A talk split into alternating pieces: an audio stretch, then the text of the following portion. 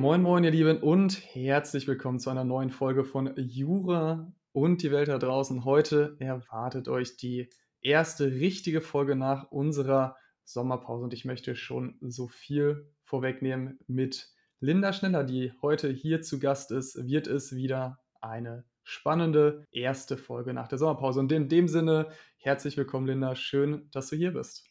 Vielen Dank. Ich freue mich auch, hier sein zu dürfen.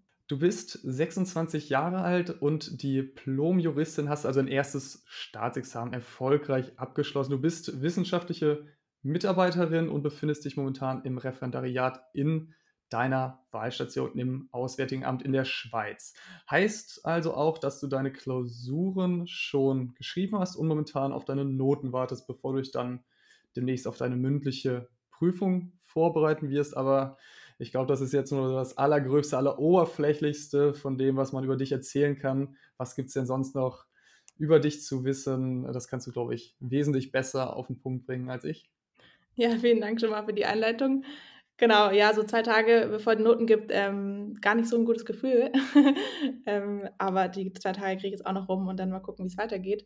Aber genau, ich habe vor allem sehr viel Zeit im Ausland verbracht während meines äh, Studiums, aber vor allem auch während des Rechtsreferendariats und deswegen bin ich heute hier und möchte da ein bisschen drüber was erzählen, weil ich erstens selber gar, gar nicht groß Ansprechpartner hatte, die mir da irgendwie weiterhelfen konnten.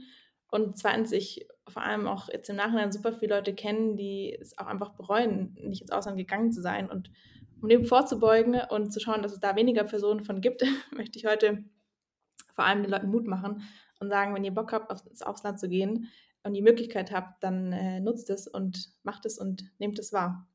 Und das waren jetzt eigentlich schon wieder so wundervolle Worte, die so eine Folge abrunden würden. Aber ich würde sagen, wir steigen trotzdem nochmal äh, richtig ins Thema ein. Und ich glaube, man hat schon ersten Eindruck davon bekommen, was du für eine Vorstellung hattest, wie dein, dein Studium auch ablaufen sollte.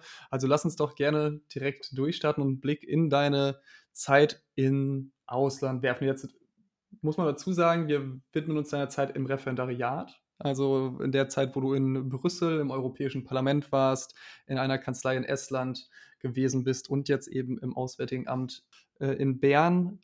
Vielleicht beim ersten Schritt oder beim Schritt Null angefangen. Wie bereitet man sich auf sowas vor? Wie, wie entsteht so die Idee, ich möchte jetzt ins Ausland in einer Zeit, die sowieso schon eher stressig ist als äh, tiefenentspannt im Referendariat? Wie kommt man dann dazu und vor allem, wie bereitet man dann quasi diese Zeiten vor? Mhm. Ja, also darauf gekommen bin ich eigentlich, dass ich gemerkt habe, also das Ref zwei Jahre, es klingt immer relativ lang, aber irgendwie geht es dann doch schnell vorbei. Es ist irgendwie nochmal so die letzte Möglichkeit, nochmal zu sagen, boah, drei, vier oder fünf Monate, ich bin dann mal weg und komme dann auch wieder. Im Berufsleben stelle ich mir das einfach als schwieriger vor und habe gedacht, boah, das möchte ich nochmal nutzen. Und ich war, wie du meinst, auch schon im Studium schon ein paar Mal und habe gemerkt, boah, irgendwie ist das ganz cool, einfach so seine Koffer zu packen und loszugehen und in verschiedene ja, Länder einzutauchen und die Kulturen auch. Und ähm, ja, dann habe ich mir auch erstmal so die Frage gestellt, was gibt es denn überhaupt für Möglichkeiten? Und da muss ich auch dazu sagen, dass es je nach ähm, Oberlandesgericht, je nach Bundesland, bei dem man ist, gibt es da verschiedene Regelungen. Also bei mir zum Beispiel ähm, wäre das jetzt zum Beispiel in der ersten Station und auch in der zweiten, also bei der Staatsanwaltschaft oder auch beim Gericht, wie es auch, glaube ich, in den meisten Fällen der Fall ist, wäre das nicht gegangen. Aber ähm, bei der Anwaltsstation war das zum Beispiel kein Problem. Und es war auch die erste Station, in der ich im Ausland war. Und ich habe gedacht, na, Anwalt, ähm, da gibt es jetzt irgendwie keine spezielle Kanzlei, die ich jetzt unbedingt anschauen möchte. Und wie so ein Anwaltsberuf ähm, aussieht, das habe ich irgendwie in meinem Praktika im Studium schon soweit eigentlich gesehen und habe gedacht, ähm, das kann ich doch nochmal nutzen, die Zeit, nochmal ins Ausland zu gehen. Und dann sitzt man da und denkt sich, naja, wo will man denn hingehen? Und natürlich gibt es ja so, ähm, ich Beispiel, ich kann, konnte kein Italienisch und habe dann gesehen, naja, es gibt viele deutsch-italienische Kanzleien oder auch ähm, in anderen ähm, Ländern. Und dann gab es bei uns aber so eine Stellenbörse, die gibt es auch an super vielen Oberlandesgerichten. Und da war eine aus Estland, aus Tallinn. Und dann habe ich gedacht, Tallinn, okay, ähm, kenne ich eigentlich nicht so richtig, ähm, kenne niemanden, der da war, habe noch nichts groß davon gehört, ähm, bewerbe ich mich mal. Und dann habe ich wirklich, ich weiß es noch, das war an einem Freitagabend, äh, kurz bevor die BIP zugemacht hatte, ähm, also beziehungsweise zu, ich weiß, es war so 20 Uhr, also jetzt nicht 24 Uhr, ähm, 20 Uhr, ähm, habe dann noch kurz eine Bewerbung geschickt und wirklich eine Viertelstunde später hatten die mir zurückgeschrieben, ja, dass ich super gerne kommen kann. Und allein, dass sie sich schon so schnell zurückgemeldet haben, äh, fand ich irgendwie so sympathisch und habe gedacht, ja, okay, ähm, dann mache ich das jetzt einfach. Und ähm, dann hat das super gut funktioniert und die reden dort natürlich Estnisch und auch ähm, sehr viel Englisch ähm, und aber auch Deutsch, weil die dort vor allem eben auch deutsche Mandanten betreut haben. Und das war dann so meine erste Station im Ausland im Rahmen vom Referendariat, wo ich eben dann in, in Estland war. Und wie hat das dann, wo du gerade schon erwähnt hast, äh, dass natürlich die Sprache auch ein gewisser Faktor ist, wie hat das dann tatsächlich geklappt? Also ich weiß nicht, wie gut auch dein Englisch ausgeprägt ist, das müsstest du uns jetzt gleich zumindest einmal verraten. Ähm, ich würde von mir zum Beispiel selbst sagen, dass trotz eines Auslandssemesters während meiner Studienzeit das zumindest noch nicht auf dem Niveau ist, wo ich mir jetzt vorstelle, dass ähm, man zumindest dann auch an den Stationen, zum Beispiel in Brüssel, die, ja, äh, Englisch braucht und spricht. So, wie war es dann zum Beispiel auch in Estland, wo du dann sagst, äh, dass natürlich eine ganz fremde Sprache auch nochmal auf einen gewartet hatte? Oder konnte man sich dann tatsächlich mit Englisch und in dem Fall Deutsch dann dadurch manövrieren?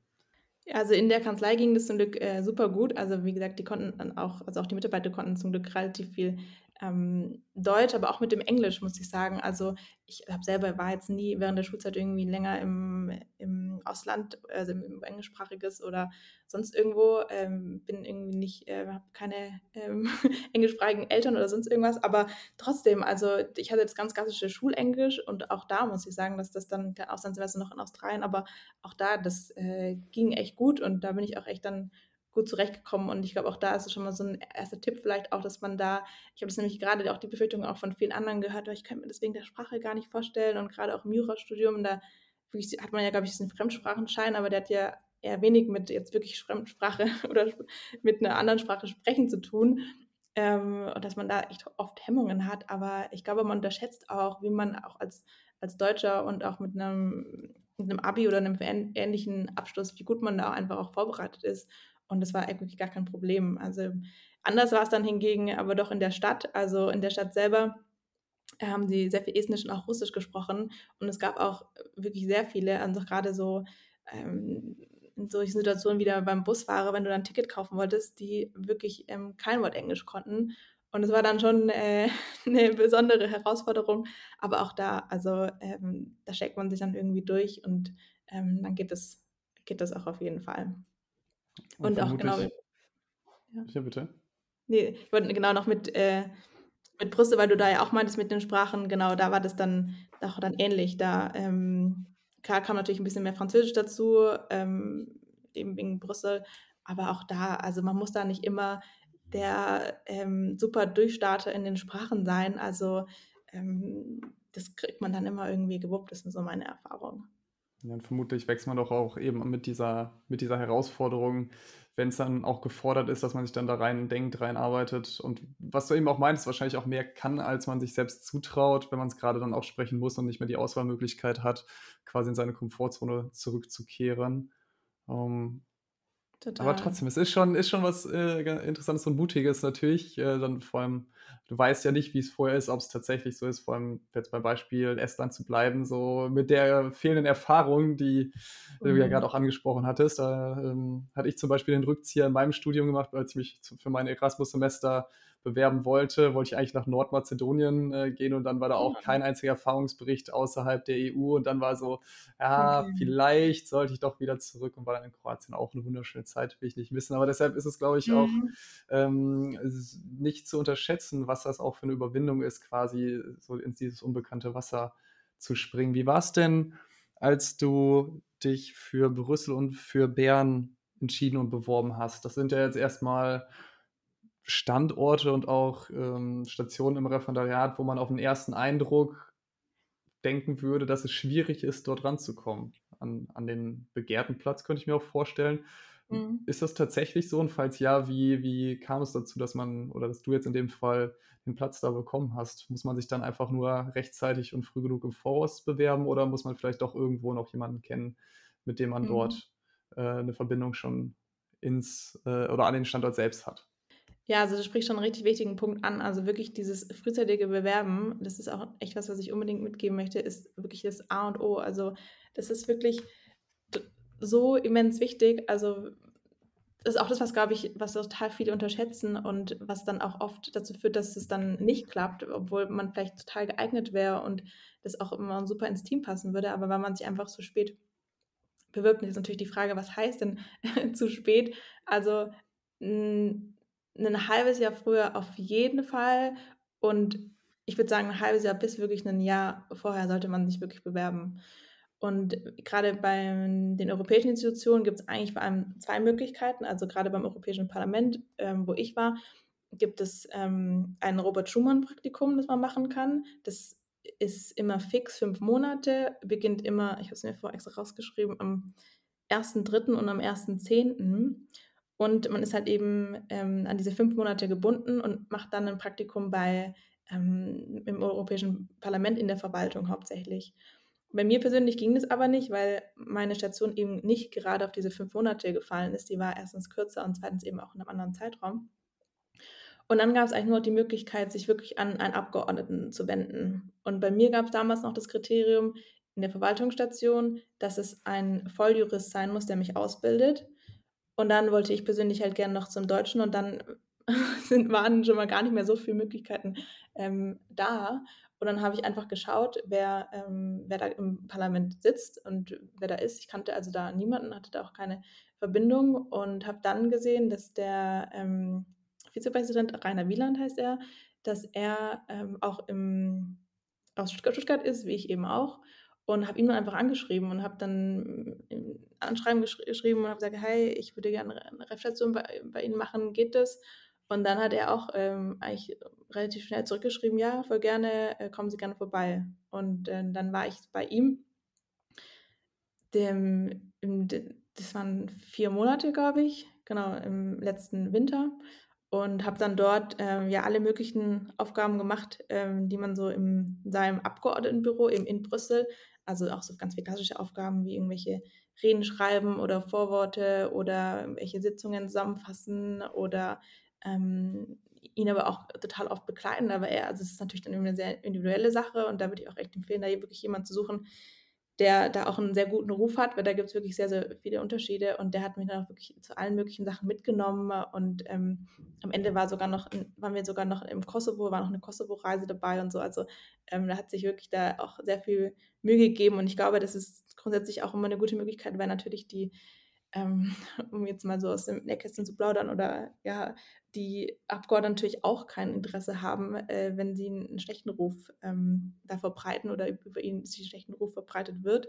Und die sich deswegen, hatte ich das Gefühl, schon besonders viel Mühe geben einfach. Und da ähm, ja, hatte ich einfach wirklich eine gute Zeit, vor allem, weil da einfach extrem viel total spannende Menschen aufeinander kommen. Also man ist ja immer, hatten wir auch schon so oft in dieser Jura-Bubble und irgendwie alles sind immer Juristen und ich hatte irgendwie auch total Lust, das zu durchbrechen und zu sagen, boah, ich, ich mag Juristen in der Regel, aber ich mag halt auch total gerne andere Menschen. Und da waren halt natürlich auch Juristen, aber total viel aus vom Traineeship und Praktikanten, die aus anderen Bereichen waren. Und das war total bereichernd und natürlich auch viele Deutsche, aber auch aus ganz vielen anderen europäischen ähm, Ländern. Und da hat man wirklich extrem viele Leute kennengelernt und extrem viele coole Sachen. Und nee, das war wirklich ähm, eine gute Zeit.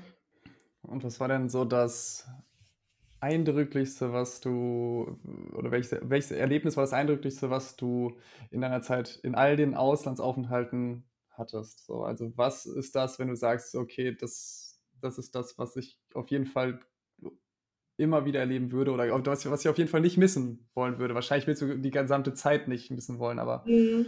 gibt es etwas, was da nochmal her hervorsticht? Ja. Boah, da kommt mir natürlich jetzt echt einiges in den Kopf. Ähm, aber ich glaube, wenn ich mich auf eine Sache beschränken müsste, sind es, das hatte ich gerade auch schon äh, eigentlich schon verraten, aber sind es wirklich die Begegnungen mit den anderen Menschen?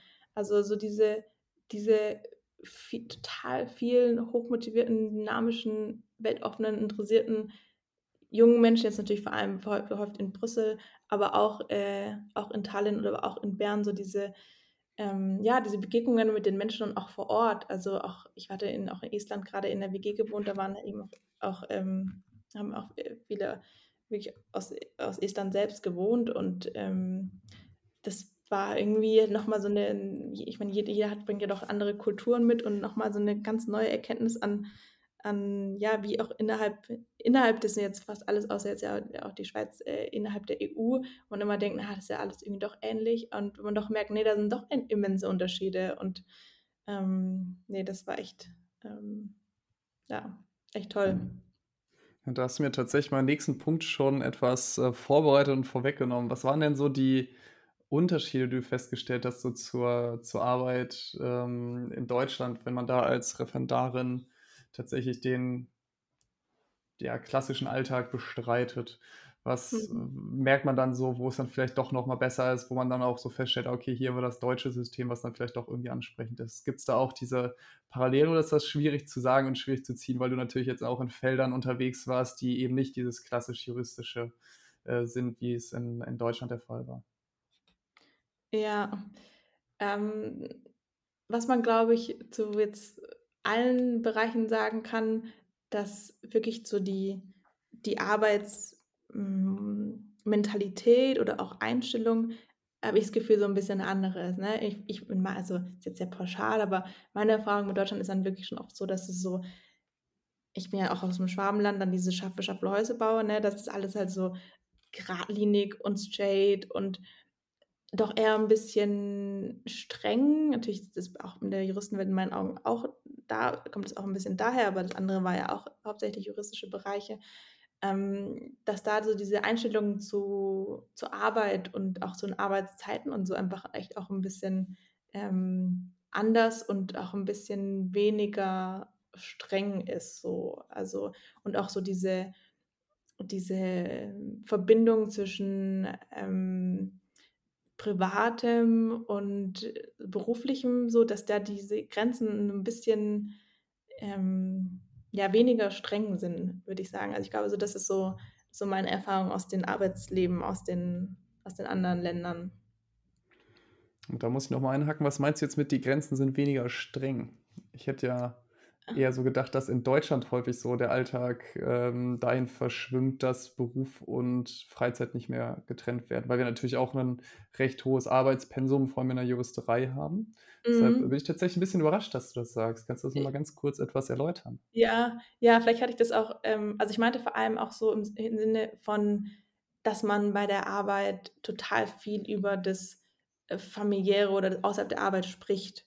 So, also dass es diese auch von der Thematik her sozusagen eher ähm, da die, die, die, Grenzen nicht so starr sind. Aber wie du, genau richtig, wie du sagst, also von der, äh, dass man irgendwie total viel arbeitet und so, aber auch genauso wie ich, ähm, was ich auch meinte, ein bisschen in die Richtung so, in, dass die, die, die Arbeit oder die Arbeitseinstellung vielleicht auch nicht so nicht so hochgehalten kann man auch nicht sagen, aber dass es einfach eine, ein, bisschen mehr Abstand zur Arbeit allgemein in seinem Leben hat, so, wenn man das so sagen kann. Ich weiß nicht, ob, man, ob ich es so, äh, so, so, einigermaßen verständlich erklärt habe, aber ähm, vielleicht auch, dass, dass Arbeit allgemein vielleicht auch, spielt auch eine große Rolle, aber vielleicht nicht, nicht die, die allergrößte und allerbedeutendste. Also ich habe das Gefühl, die Einstellung zur Arbeit oder so dieses ähm, ist einfach, oder so, um zu einem konkreten Beispiel zu machen, ähm,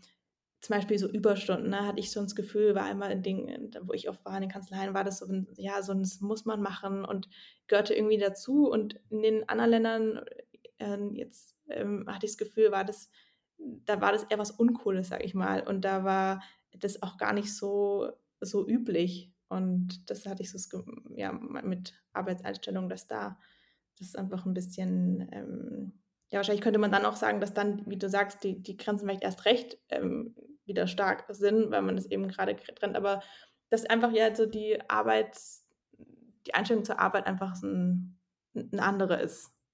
Hm. Ja, ich glaube, man hat auf jeden Fall jetzt auch eine, also ich habe zumindest eine Vorstellung, ähm, was du auf jeden Fall meinst und wie man es dann, glaube ich, am Ende des Tages dann bezeichnet.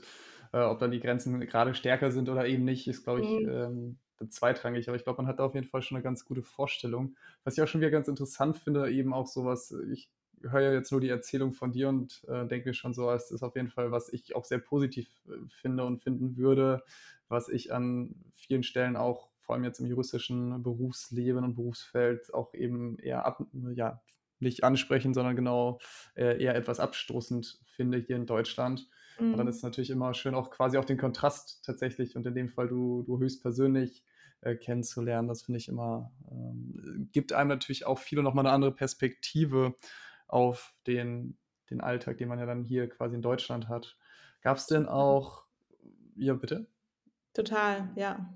Nee, hast du recht. Nee, ich wollte, okay, dann äh, mache ich mich weiter mit der nächsten ähm, mhm. Frage, mit dem nächsten Gedanken, den ich mir aufgeschrieben hatte, weil du hast jetzt auch ja schon sehr viel über die positiven Erlebnisse und Erfahrungen und Seiten gesprochen. Gab es denn auch sowas, wo ähm, es vielleicht genau das Gegenteil gab, wo du so, so die Schattenseiten deiner Auslandszeit kennengelernt hattest, ähm, wo du dir wirklich jetzt im Nachhinein an den Kopf hast und sagst, so, ey, das war wirklich der Horror? Mhm. Ähm, ja, ich erinnere mich noch, als ich in, damals war das in Brüssel angekommen bin, da war wirklich, ähm, als ich, ja, da weiß ich, dass ich an dem Abend, am allerersten Arbeitstag, da war ich wirklich so total überfordert und war so, wow, wieso muss ich eigentlich jede Station immer woanders machen, mich immer überall neu einfinden und kann nicht einfach wie jeder andere zum Landratsamt oder Regierungspräsidium.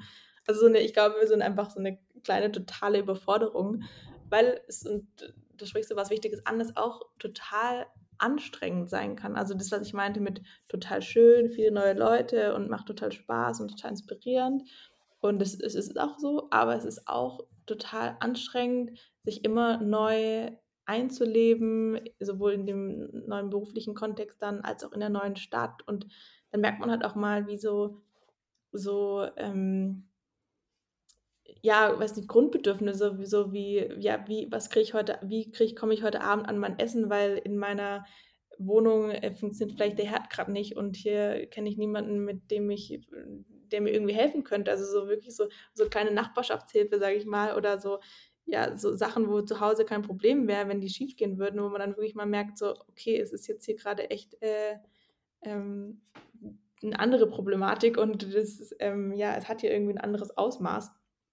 Auf jeden Fall. Also das, ähm, und wie gesagt, immer dieses neu ankommen, sich neu einfinden und auch in der Organisation im Vorfeld. Also das ähm, klingt dann immer so toll und ja, hier und da und ja, ich würde das auf jeden Fall alles genauso nochmal machen, aber es ist auch ähm, ein extremer Aufwand, das alles zu organisieren. Und das merkt man erst, wenn man drinsteckt, so mit der Bewerbung. Klar, das ist irgendwie das eine, aber damit ist es halt auch noch nicht getan. dann fängt es an, ja, wie komme ich da eigentlich hin? Und dann passieren vielleicht doch auch familiär oder in der Freundschaft, freundschaftlich irgendwelche Sachen, dass man irgendwie wichtige Termine hat und muss wieder zurückkommen und geht dann wieder hin und ähm, ja, also so diese Sachen und mit Unterkunft und man will dann ja auch Leute kennenlernen, auch wenn man nur kurz da ist und ähm, das ist schon auf jeden Fall ähm, ja aufwendig und ähm, muss man sich auch ähm, bewusst sein. Also ich habe das immer sehr gerne gemacht, aber ähm, währenddessen war das schon auch teilweise ähm, hart und natürlich auch das Leben in auch meiner, in meiner ähm, Ref-Gruppe zum Beispiel ging ja auch vor Ort, ging ja auch ganz normal weiter. Und da dann trotzdem noch äh, am Ball zu bleiben, also auch inhaltlich vor allem auch, aber auch mit deinen, deinen sozialen Kontakten auch zu Hause, ähm, ist auf jeden Fall ähm, eine Schwierigkeit, die man auch, äh, die nicht zu unterschätzen ist. Das wäre nämlich jetzt auch das, was ich äh, mir eben auch nochmal gedacht habe. Du hattest das auch angesprochen mit diesem Faktor Heimat und Zuhause sein, wenn man dann so viel unterwegs ist. Von das sind ja dann auch, wenn man es absolut betrachtet, so aufs ganze Leben betrachtet, natürlich kurze Zeitabschnitte, aber wenn man es dann aufsummiert, dann ist es doch in diesem Zweijahreszeitraum ja auch viel Zeit, die du dann zu Hause verbracht hattest. Wie, wie hatte denn, du hast gerade angesprochen, das soziale Umfeld darauf reagiert? War das dann so, dass die Leute mit Verständnis reagiert haben oder war das dann auch eher so, ähm, dass du da auch schon mal äh, erklären musstest, wie du jetzt, wieso du jetzt schon wieder weg bist? Oder? Mhm. Ja, ja, ähm, also mir war die Gefahr total bewusst und mir war auch oder war und ist immer auch total wichtig, dass äh, da äh, diese Gefahr äh, der immer entgegenzuwirken. Und deswegen habe ich auch also in Estland jetzt nicht, aber auch in Brüssel und vor allem aber auch in Bern wirklich schon öfter mal, jetzt waren irgendwie total viele Hochzeiten und total, also auch die Wege einfach in Kauf genommen. Ich bin irgendwie vor ein paar Wochen nach Husum äh, auf eine Hochzeit für, äh, 14 Stunden gefahren und äh, vor zwei Wochen nach Berlin und so und das sind auch achteinhalb Stunden von hier und das waren echt ähm, Strecken, aber einfach, weil es mir ähm, und nach Stuttgart eben sowieso, wenn irgendwie meine kleine Nichte ähm, was hat, hatte oder so, also ähm, die ich dann echt auch auf mich genommen habe und das aber auch wieder jetzt im Zusammenhang mit dem Anstrengen, was es natürlich für mich persönlich ähm, sehr anstrengend gemacht hat. Ähm, und da war mir immer sehr wichtig, wenn ich da bin, dann auch die Zeiten immer gut zu nutzen und dann auch möglichst viel zu treffen, was immer sehr schön war, aber wir dann auch wieder für mich dann am Ende doch auch immer ähm, sehr anstrengend. Und ich glaube, da so diese Balance zu finden, ist wirklich, ähm, mit auch nochmal auch die Schwierigkeit anzusprechen, wirklich ähm, die Schwierigkeit, ähm, und wenn man das so einigermaßen hinbekommt, dann ähm, kann das wirklich das, das Schönste überhaupt sein. Aber das Umfeld hat wirklich auch, die meisten haben es, glaube ich, gut verstanden, weil jeder wusste, dass es mir sehr wichtig ist und ich da auch immer sehr viel investiert habe. Ähm, aber es hm, kann natürlich auch anders sein, dass äh, da einfach grundsätzlich weniger ähm, Verständnis ähm, vorlebt. Und natürlich, ich glaube, auch wenn man jetzt dann wirklich nach einer langen Zeit zurückkommt, bei mir ist es äh, zum Glück nicht so passiert, aber wenn man da zurückkommt und dann merkt, boah, es hat sich doch alles sehr viel mehr verändert, als mir eigentlich lieb ist, das kann dann auch wirklich ähm, echt frustrierend und auch wirklich sehr verletzend und ähm, auch schlimm sein. Also ja, und das sind wirklich so die Punkte beim Ausland, die man ähm, da auf der anderen Seite auch wirklich ähm, betrachten muss. Hm, Finde ich auch ähm, großartig, dass du das auch mit so einer Offenheit auch darstellst, weil man merkt gerade zumindest, ich sehe das ja auch gerade noch als Bild, ähm, da wir die Webcams angeschaltet haben, dass es dich durchaus an einer gewissen Stelle dann auch schon bewegt und was, glaube ich, auch ganz normal ist, wenn man natürlich vor allem dann im sozialen Umfeld dann auch ähm, Erfahrungen gemacht hat, dass nicht immer alles dann äh, super toll und rosig abläuft. Von daher umso schöner, äh, dass du auch äh, mich und auch die Zuhörerinnen da tatsächlich äh, mit einweist und mitnimmst. Ähm, was sicherlich nicht immer das Einfachste ist. Aber wenn man jetzt quasi so ans äh, baldige Ende deiner Zeit im Ausland spricht, du hast gesagt, glaube ich, morgen geht es zurück, mhm. wenn ich mich jetzt äh, gerade nicht vertue.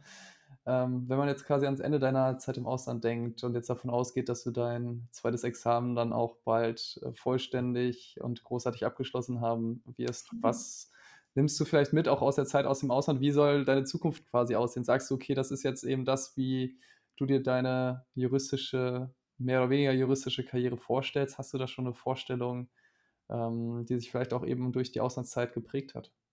Ja, ich habe immer so ein bisschen die Hoffnung gehabt, ähm, ich tobe mich jetzt im, im Ref aus und dann ist Ausland äh, einfach für immer vorbei und ich lasse mich irgendwo nieder und werde dann nie wieder weggehen. Aber ich äh, merke schon, dass das äh, da, da ich nicht bleiben wird. Ich glaube, dafür ähm, überwiegen für mich im Ergebnis einfach die Vorteile und macht es mir auch irgendwie auch in jungen Jahren einfach auch zu sehr Spaß, so viele neue Kulturen und Menschen kennenzulernen. Ich finde das wirklich einer der größten Dinge, da in die Kulturen einzutauchen und die Leute vor Ort äh, kennenzulernen und irgendwie auch immer zu merken, dass die Leute doch immer, dass wir Menschen doch irgendwie alle immer gleich sind. Aber ja, das wird jetzt sehr philosophisch, aber auf jeden Fall, ähm, ja, das ähm, Ausland wird, glaube ich, immer eine, äh, eine Rolle spielen. Ich habe mich auch ähm, jetzt ehrlich gesagt beim Auswärtigen Amt tatsächlich auch beworben. Ähm, auf so, ich glaube, auf diese Stelle kann man jetzt nicht, ähm, das ist halt nicht das einzige Platzamt, das man setzt. Ähm, aber sowas mit internationalem Bezug oder auch eine Position wirklich vielleicht auch in Brüssel ähm, oder bei einer internationalen Organisation oder bei einem Ministerium mit ähm, Auslandsbezug oder ähm, Zuständigkeit für Europa oder so, könnte ich mir auf jeden Fall vorstellen und ähm, finde ich auch ich auch sehr spannend. Ja. Ja, wunderbar, Linda. Ich finde, das ist auf jeden Fall ein großartiger Plan. Ich drücke dir die Daumen, dass das klappt. Vielleicht kannst du dann ja irgendwann mal über die Arbeit im Auswärtigen Amt in diesem Podcast erzählen in ein paar Jahren, wenn es dann geklappt hat und da, du da komplett Fuß gefasst hast. Du bist dann auf jeden Fall herzlich eingeladen und ich werde es äh, definitiv äh, beobachten, wo deine Reise hingeht. Ich äh, danke dir sehr für deine Offenheit, für die Intensität, mit der du uns mitgenommen hast in diese Zeit. Ich äh, persönlich äh, habe eine sehr, sehr gute Vorstellung äh, gehabt, wie reizvoll es sein kann, äh, im Ausland seine Zeit auch im Referendariat zu verbringen, weil ich finde, im Studium hat man es, bekommt man es ja auch zumindest hier bei uns an der Uni Köln vor Augen geführt, dass ein Erasmus-Semester äh, immer realistisch ist, interessant ist und äh, gerade ins Studium perfekt passt. Und ich finde eben, das hat man nicht mehr so ohne weiteres das Gefühl, wenn es dann ins Referendariat geht. Von daher mhm. vielen, vielen Dank dafür, äh, auch dass du die Zeit genommen hast, quasi jetzt ähm, obwohl du gerade auch im Ausland bist und wahrscheinlich auch dort äh, durchaus zeitlich eingespannt bist. Und ähm, wie gesagt, von, von Herzen Dank. Aber dir gehört natürlich das letzte Wort. Was möchtest du noch loswerden an unsere Zuhörerinnen und Zuhörer? Ja, vielen Dank auch an dich, dass ich äh, da sein durfte. Es hat mir sehr viel Spaß gemacht. Und äh, wer ich das letzte Wort jetzt habe, da, um den Kreis nochmal zu schließen, ähm, ja, kann ich nochmal bestärken, dass ich ähm, jeden, der so ein bisschen das Gefühl hat, boah, ich hätte irgendwie Lust darauf, ähm, das auf jeden Fall machen sollte. Es gibt tausend Möglichkeiten im Referendariat. Es sind nicht nur die Kanzleien, es gibt ähm, NGOs, es gibt Vereine, es gibt auch in, von Unis irgendwelche Partnerschaften. Ähm, schaut euch da auf jeden Fall mal um. Ähm, es ist eine super gute Gelegenheit, ins Ausland zu gehen. Es ist relativ simpel und nutzt die Chance noch, bevor es mal ins Berufsleben geht und es dann in meinen Augen zumindest einfach nur noch sehr viel schwieriger möglich ist. Das ist doch ein perfektes Schlusswort, Linda. Ich wünsche dir alles, alles Gute. Vielen Dank, dass du da warst. Vielen Dank.